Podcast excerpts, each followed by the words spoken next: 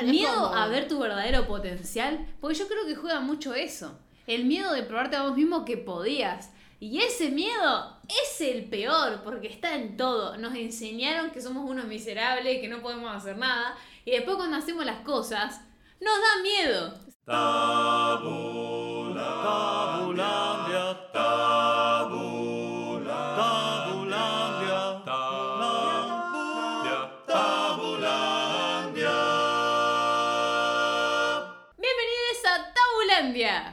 ¿Me prestás tres dedos?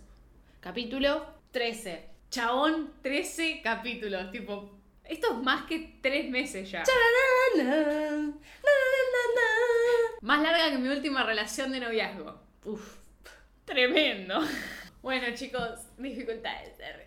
13 capítulos, 13 razones me suena a la serie. Que si Oye, no la vieron, vayan a verla. Malísimo igual, es malísimo. No, la última temporada es zarpada. ¿Sí? Sí. Yo gracias a Sol empecé a ver algo que les puedo recomendar. Yo no sé por qué ahora de, la, de repente estamos recomendando series, pero Porque pintó. ya que estamos, Sol me recomendó el, el cuento de la criada y la empecé a mirar y me encanta. Onda, dije, ¿what? Sí, zarpada. Y en otra noticia sale Bojack en, eh, a fin de... El 25 de octubre sale Bojack, la primera parte. Y después en enero sale la segunda. No me acuerdo muy bien los días, no me quiero acordar tampoco. Ay, me agarra ansiedad de tan solo pensarlo, tipo, me empieza a latir el corazón más rápido, boludo. No, tremendo. ¿Qué onda, gente de Tabulandia? Para los que no nos conocen, acá estamos Lillera Sol en Instagram, Lillera Sol con doble G. Y Ale Marín, Ale con 13, 1. Es algo divertido que siempre digo tu apellido primero, por alguna razón. Y si nos quieren seguir a nosotros, nos pueden buscar como Tabulandia Oc. En Instagram. Con doble O. Sí, por si ya no es obvio. Ah, ¿qué pasa, Gochi? La semana pasada estuvimos hablando de infidelidades. Y yo pienso que una razón por la que vos sos infiel es porque no puedes cortar una relación. Como que sentís que tenés que cortarla, pero no podés y por eso cagás. Es como un mecanismo de defensa. A mí al menos me pasaba eso. Y me gustaría, si querés, que traigamos a la mesa. ¿Un mecanismo de defensa o lo ves como eh, cagar, como para decir, bueno, te cagué, chau, déjame? Claro, eso. Te cagué y no, no, no te cuento. O sea, te cago, no te cuento, te dejo y me voy. Fin. Al menos así era antes. No sé cómo sería ahora. O, te, o, te ca o lo cagás, se entera y te deja y vos decís, gracias. Nunca se enteraron. Ah, bueno.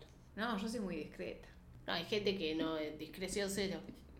No, yo no, yo nada que yo soy discreta, tipo, nunca se va a enterar. En realidad, bueno, creo que a esta altura ya es obvio que cagué a todos mis exnovios, pero nunca sabrán, nunca sabrán si sí o si no. No importa. Pero sí, no, no es mecanismo de defensa, sino que es más un... Estrategia. Claro, una estrategia o una excusa. Un, eh, un corroborar si realmente lo que pienso que me pasa es así. Claro. Porque si yo te cago y después me siento culpable y digo, uy, no, no, la verdad lo requiero a este pibe, significa que me quiero quedar. Y después, si te cago y la verdad me siento bien, bueno, no, te tengo que dejar ir.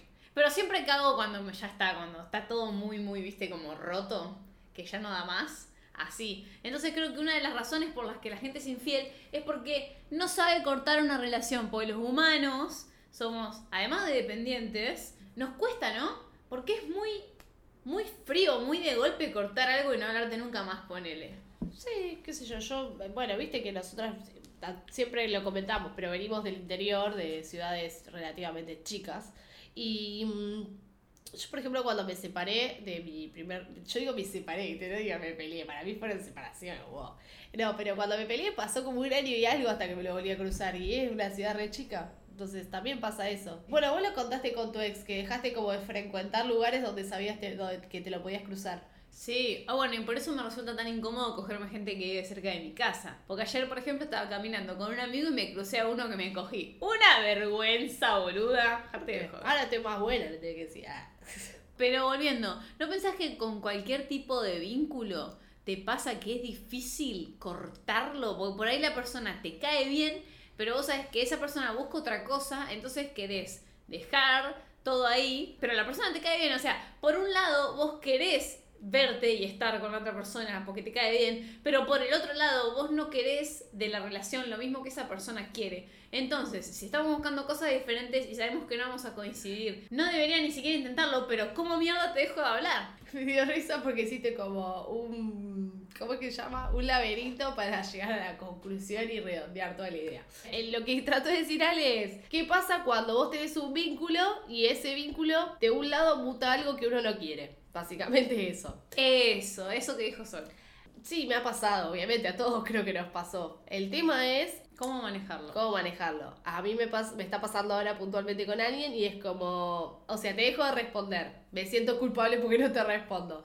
Te respondo cortante, seguís. Te respondo con, con stickers, seguís. Te respondo con eh, emoticones, seguís. Y bueno, ya llega un momento en donde estoy esperando verlo en persona, como para decirle, mira, está todo más que bien, te aprecio un montón, te quiero mucho, pero no me pasa lo mismo.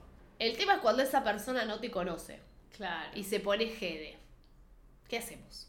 Ah, en internet decís vos. Sí. Nunca me pasó. Porque yo les dejo de contestar, entonces ya está, te dejo de contestar, sorry, un besito. Yo me siento mal, no sirvo para hacer eso, para dejar de contestar, me da culpa. Porque digo, ¿qué me pasaría a mí si estoy del otro lado? ¿entendés? Entonces como que me da culpa, digo, no, le tengo que responder. Y es que a mí me han gosteado tanto y yo gosteé tanto que ya como que... Excepto que la otra persona me caiga muy bien y de la nada deja de hablarme y ahí sí me dolería. Pero lo supero porque no, no nos conocimos nunca en persona, entonces es como más light. La cosa es si nos conocemos, ahí es más heavy. El tema es que yo creo, en ese sentido, en el primero, ¿no? Cuando es virtual, no hay que ponerse jede, gente. O sea, está todo re bien con que uno a veces se ponga el rol fan. Me lo autodigo, ¿eh?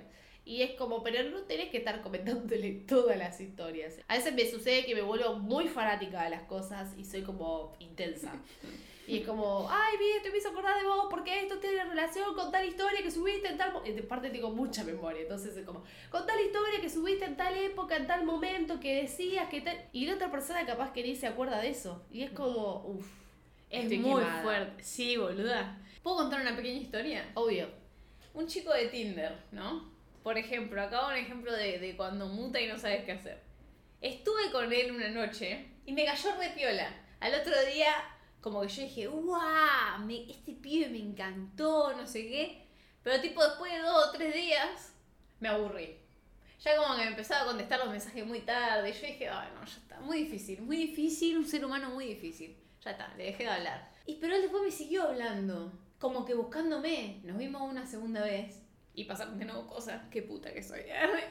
Pero él después me seguía buscando y yo ya no quería, y no sabía cómo, cómo decirle que yo ya no quería nada. Porque me cae bien, pero no quiero cogérmelo más. Pero me cae bien, pero no me lo quiero coger más. Entonces, ¿cómo se lo digo? Eso, me cae bien, pero no quiero garcharte más.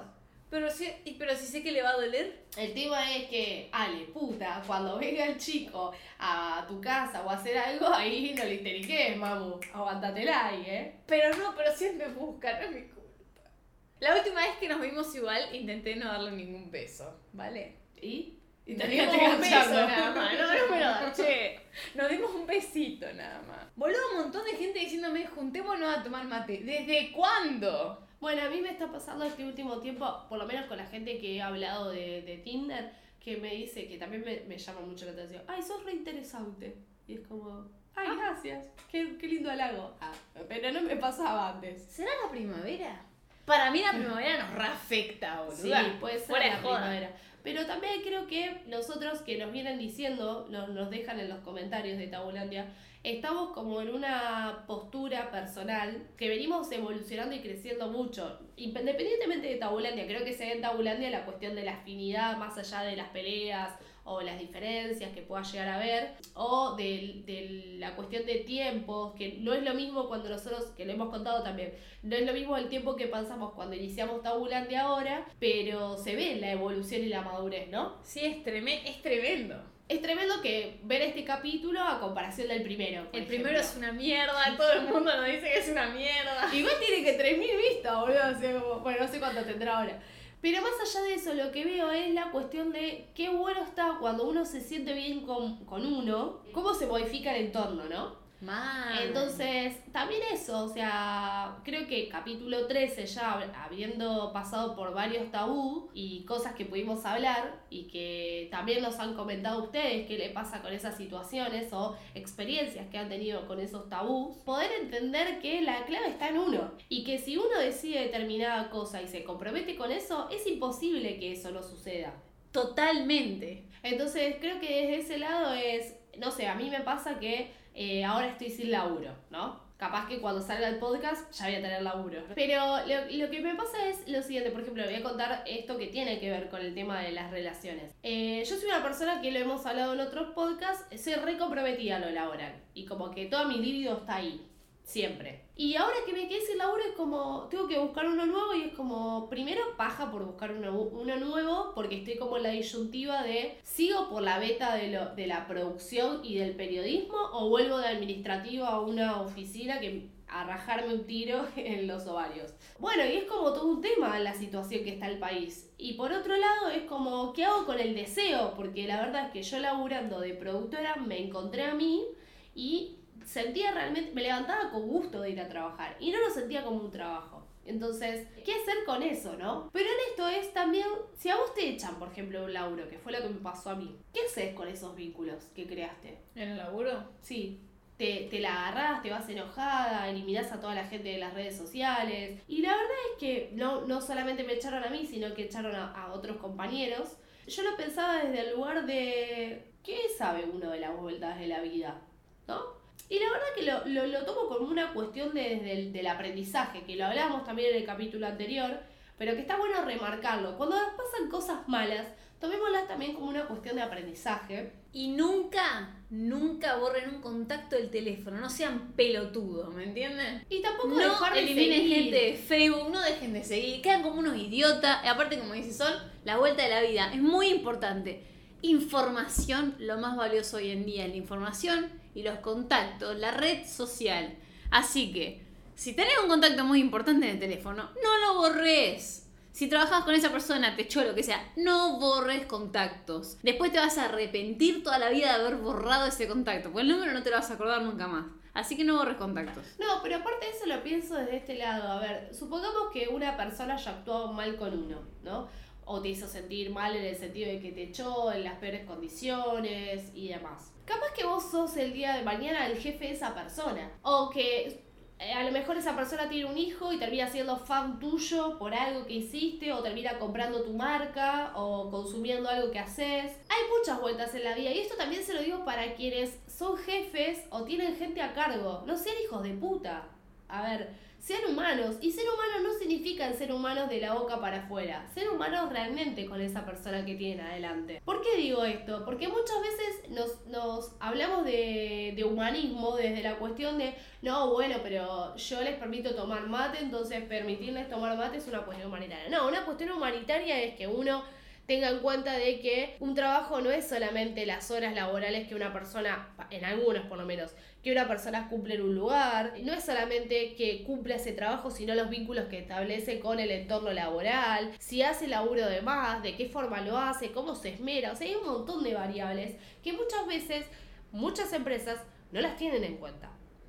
Entonces, entender también hoy que estamos acostumbrados a la precarización laboral mediante un monotributo, la verdad que también se dan porque uno a veces permite y precariza el, el laburo. ¿Y qué digo con esto? No sé, a Ale la contratan de editora y Ale hace el trabajo de editora y de productora. Ale se está comiendo un puesto laboral. Sí. Entonces, también limitémonos a trabajar sobre lo que nos contratan y si quieren otra cosa por fuera, que nos paguen por eso. Y ustedes dirán, bueno, Sol, pero a mí me cuesta el puesto de laburo si yo le digo a mi jefe que no edito más porque lo tiene que hacer otra persona. Bueno, plantealo, busca la forma. Por ahí ahora en la situación económica como está el país, no se puede hacer esto. Y van a decir, ¿qué tiene que ver esto con las relaciones? Mucho. Porque si nosotros podemos abrir vínculos y puestos de laburo por no cargarnos nosotros esos puestos, todos estaríamos mejor. Entonces, desde este lugar y creando y siendo parte del, del cambio, no del cambio desde un partido político, sino el cambio desde nosotros como protagonistas de nuestra vida, poder actuar de una forma acorde con lo que queremos hacer o con lo que predicamos. De decir, che, yo quiero comprometerme a estar mejor laboralmente. Bueno, ¿qué haces para eso? Claro. Pero no quedarte en posición de víctima, porque la posición de víctima es fácil. ¿Saben lo que es difícil? Ejecutar. Y ejecutar suele ser la parte más fácil. Pero hay que moverse para ejecutar. Y hablando de laburos, si estás mal en tu laburo, si crees que servís para otra cosa, tu momento es ahora para empezar a mandar currículum, estando trabajando en un lugar. No busques la excusa de que te echen o juegues con el doble filo de esto. Genera una relación de confianza con vos mismo de decir, yo voy a poder buscar un laburo de lo que me gusta o moverme a otro ámbito laboral donde haya las condiciones que deseo. Esto en todos los aspectos de la vida, chiquis. O sea, también desde la cuestión de estudiantil. Muchas veces nos pasa que estamos en una facultad o estudiando algo que no es lo que pensamos. O que sabemos que nos vamos a recibir y no lo vamos a, a ejercer. Claro. Que a mí me pasó, yo tengo un título que lo tengo cajoneado, o sea, lo, lo ejecuto acá con ustedes, pero no lo, eje- no lo ejecuto en cuanto a una retribución. Pensar, o sea, como consultar, averiguar, y no se pierde los años que uno estudió.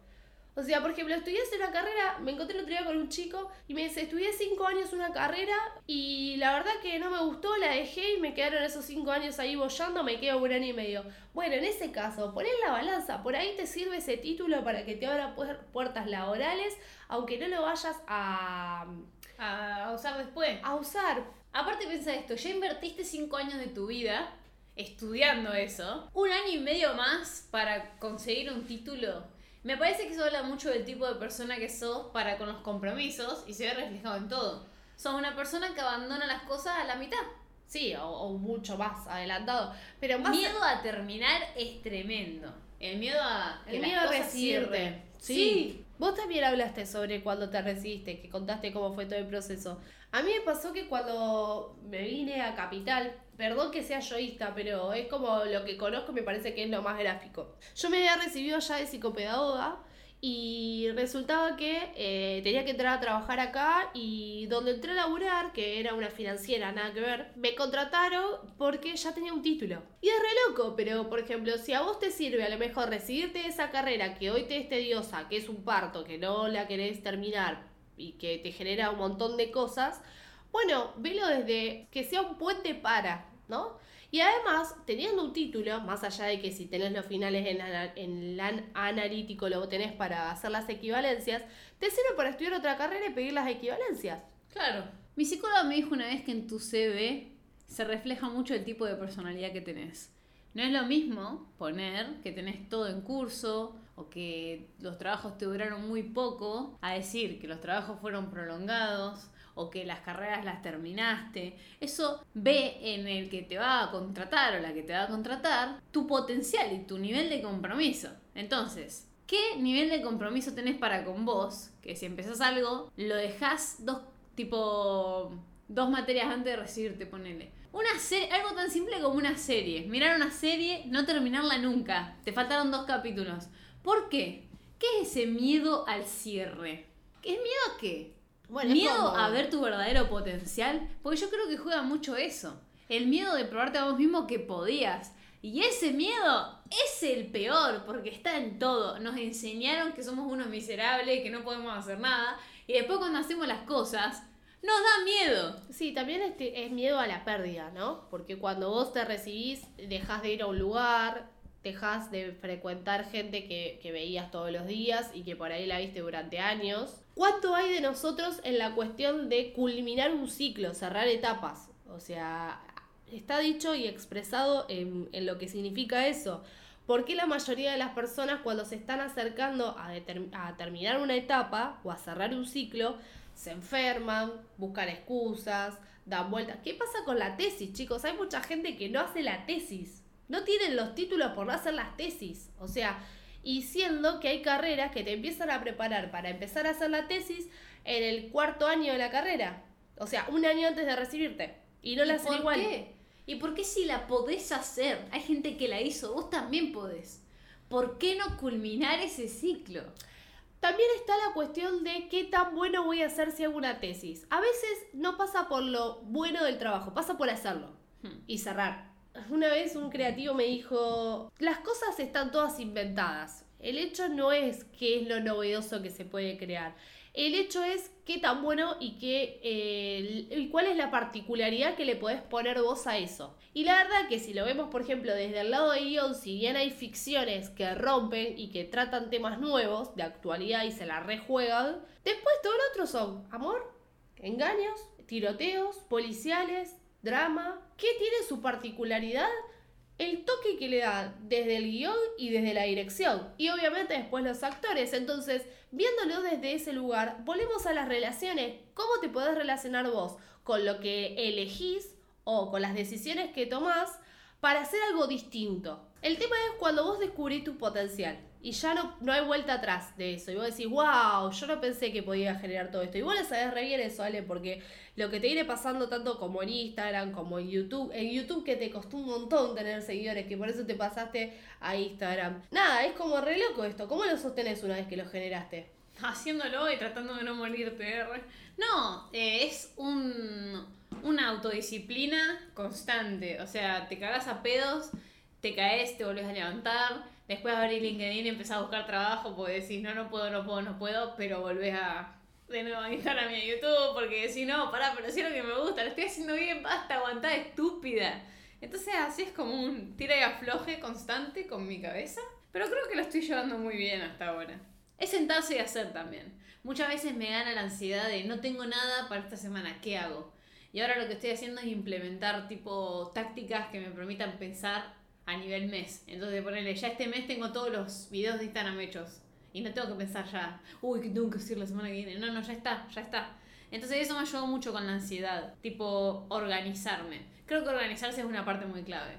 Y cumplir con esa organización. La planificación. Autoimpuesta, sí, la planificación es muy importante. Pero para todo es muy importante, lamentablemente, la planificación. También para las relaciones humanas. Sí, también está bueno el hecho de, eh, volvemos al tema de los vínculos, el pedir ayuda o el buscar asesoramiento sobre las cosas que creemos saber, pero que llega un momento que se nos agotan. Por ejemplo, se me ocurre en Ale, en algún momento Ale va a tener que recurrir a un editor o recurrir por ahí a gente que eh, cuando empiece a hacer producciones por ahí más grandes la venga a filmar y sacarse por ahí ese trabajo de encima que le va a permitir tener una, otro tipo de vías sociales, ¿no? Porque va a tener que empezar a ir a eventos o porque va a tener que ir a hacer a lo mejor eh, no sé, presencias, no sé, estoy delirando, ¿no? Con cosas que pueden llegar a salir. Eh, pero en ese sentido está bueno también ver la planificación a futuro y las estrategias. ¿Por qué digo esto? Porque a veces estamos tan acostumbrados a hacer todo que cuando tenemos que empezar a delegar no estamos preparados para eso. Porque nunca lo tuvimos en cuenta, nunca pensamos que íbamos a llegar a esa instancia. A mí me pasan algunas cosas que eh, lo contrario, que por ejemplo, por estar atada a todo lo que es la parte creativa, digamos, o la cuestión de las ideas o de los guiones, no tengo todos los recursos que por ahí tiene Ale, que son la edición o eh, el sentarse por horas a ver qué onda en cuanto, valga la redundancia, la edición, ejecutar, ver la cuestión del video o interiorizarme. Que eso no sea una limitación, el hecho es hacer que lo traigo a colación a esto que decía Ale, porque en la semana de la comunicación que tuvimos en el ISER, los distintos paneles relacionados a los medios lo que nos decían es, chicos, la clave está en hacer. Y en equivocarse. Claro, sea lo que sea, hagan. Aparte, hecho es mejor que perfecto. Y aparte otra cosa, acá les va otra frase que, esta frase antes de, creo que el segundo o el tercer video que yo saqué en YouTube este año, que me parecía una mierda, que yo estaba hablando de que me habían baneado en Instagram. Una mierda ese video, yo no lo quería sacar, pero el chico en ese momento, tipo, un chico que me ayuda con YouTube, que se llama Santi, Santi te amo mucho, eh, me dijo, Ale, no puedes hacer tu eh, cincuenteavo video y que sea genial si no hiciste el primero. Y el primero va a ser una mierda. El primer podcast va a ser una mierda. La primera foto que saque va a ser una mierda. El primer video que edites va a ser una mierda. Todas las primeras cosas que hagas van a ser una mierda. O no, pero el tema es si lo haces genial. Después, que ¿cómo te supera A lo que voy es. No puedes llegar de última a desplegar tus habilidades y a crecer en el tiempo si nunca hiciste una mierda en un principio. Sí. Bueno, también pongo el ejemplo a esto que, que te decía de conozco mucha gente que invierte mucha plata de entrada en los proyectos y después no lo puedes sostener. No tiene sentido. No, mal, mal, mal. No tiene sentido que sacas, saques, por ejemplo, un videoclip de la concha de la lora y el segundo sea casero hecho en tu casa. Empezar al revés. Bueno, nosotros predicamos desde el ejemplo, ¿eh? Porque el podcast, ¿cómo arrancó? Con una Tascam que ni siquiera era nuestra, Bueno, y esta es de con Ale. el celular. Bueno, ahora, ahora tenemos. Tenemos- Pero tuvimos que pedir recursos todos prestados. Estas luces son de sol. Esta, esta, cosa, esta mesa ni siquiera existía. Usábamos los otros banquitos. no Bueno, sé. tenemos cosas que nos regalaron ustedes. Mal también. Y esto, esto fue creciendo. Esto tampoco existía. Esto se, se puso después. Y de a poco va tomando color. Y va haciendo algo. Pero no puedes esperar que sea algo de entrada. Algo va a ser en un futuro. Y eso también aplica a las relaciones humanas. Así que no hay que ponerse ansiosos, ansiosas de lo que está por venir. Hay que dejar que, que sea de última. Sí, que, O que no sea. que fluya en el sentido de que es re, es re fácil usar frases hechas. Pero, por ejemplo, no sé, conociste a alguien. Vamos a poner ejemplo, hoy que están con las redes o lo que sea. No quieras verlo ya, como dan su tiempo, que también como esa persona tenga el interés y vos también, está bueno a veces hacer esperar las cosas. Esto también desde el lado de, lo digo desde nosotras a nosotras, si bien no fue planeado la cuestión de, de no estar por 15 días entre medio, también nos llevó a extrañarlos a ustedes Y y, a que nosotras. ustedes nos extrañen y entender también que está bueno el hecho de que ustedes tengan esa demostración con nosotros y decir, ok, no son tanta cantidad de vistas porque mi abuela dejó o mi, o mi mamá dejó en vista eh, el podcast, ¿no? Pero bueno, son cosas que, que están buenas el hecho de tomarse los espacios cuando uno los necesita y decir lo que le pasa, sobre todo siendo fiel siempre a uno mismo. Entonces, en resumen, y yo creo que con esto ya vamos redondeando, hay que hablar. Hablar es lo más importante. Y si quieren que una relación se termine o que no vaya para un lado, no se esfuercen a que eso vaya para un lado que ustedes no quieran, gastan energía y están ustedes poniendo el cuerpo, que es lo peor que les puede pasar porque No, pero también puede pasar que una, que una, que ellos quieran que la relación continúe como va y no que se, se que vaya hacia otro lugar. O pueden a lo mejor que de algo que no les gustó, levantarse e irse. O sea, hay, hay situaciones que nosotros somos libres en todo momento de hacer y actuar. Y si no, y se sienten que no lo pueden, no lo pueden decir, o no pueden actuar, o que no pueden salir de un determinado lugar, pueden pedir ayuda. Eh, que bueno, esto se relaciona mucho con las 13 razones, con la serie. Pidan ayuda, vean de qué forma, vean de qué manera. Eh, sobre todo si, si involucra o, o peligra una cuestión física, psíquica o emocionalmente de ustedes. Y si no saben a quién recurrir, con quién hablar o de qué forma, nos pueden escribir que por ahí los podemos derivar a, lugares donde por ahí pueden ir a hablar. Entonces, el eso entender que somos personas y que nos merecemos ser felices. Entonces, si algo está mal para nosotras, poder pedir ayuda. Entonces, gente, escúchense y ejecuten en base a eso que escuchan y lo que les pasa. Su corazón. Va, Y así terminamos este podcast de Tabulandia número 13. La semana que viene es el 14, no sabemos qué va a pasar. No queremos. Yo creo que tenemos que hacer 15 porque es la línea bonita en la quinela. Porque íbamos a terminar el podcast en el, quin- en el 14. El 14 es el borracho, no nos haría quedar No bien. nos queda, ¿no? Bueno, la vamos a estirar una semana más, me parece. Bueno, gente, hasta acá llegamos. Espero que les haya gustado. Espero que se hayan sentido como en casa. Espero que hayan podido reflexionar. La palabra tabú de la semana pasada era. Tampón. Y esta persona fue la que adivinó. Un aplauso para ella. Y la palabra tabú de esta semana es. Y acaban las pistas. Narciso. Espejo. Arrogancia.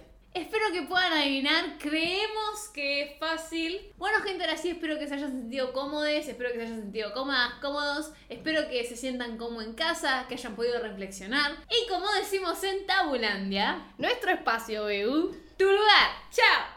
Tabula, tabulandia, tabula,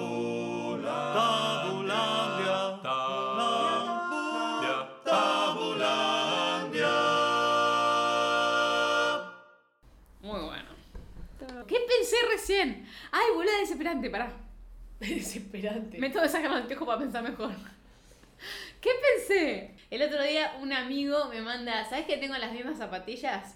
Y yo ya sabía que él tenía las mismas zapatillas porque lo, lo había posteado hace un año y a mí me había resultado gracioso. Y le digo, ya sé, ya lo sabía. Y dice, ¿cómo sabés? Me acuerdo de tu historia de hace un año atrás. Quedé como una loca. ¿Qué se va a hacer? ¡Alto Stalker! Alta stalker. Sí, alta stalker. No, pero muy fuerte. Para, igual quiero preguntarte. Te iba a preguntar algo y, y después dije eso y me olvidé. Eh, para cómo ese día otro más me quiso garchar. Fue bastante incómodo. fue el día que estaba filmando mucha gente. Sí. Y eh, un chabón tipo de treinta y pico viene y, y también se me tiró encima, tipo se fue este de Tinder y después vino otro y también me quiso entrar y yo me sentía re como, ay por favor, is this what... ¿Qué les pasa a mis hormonas? ¿Por qué se me tiran encima tan de golpe, boludo?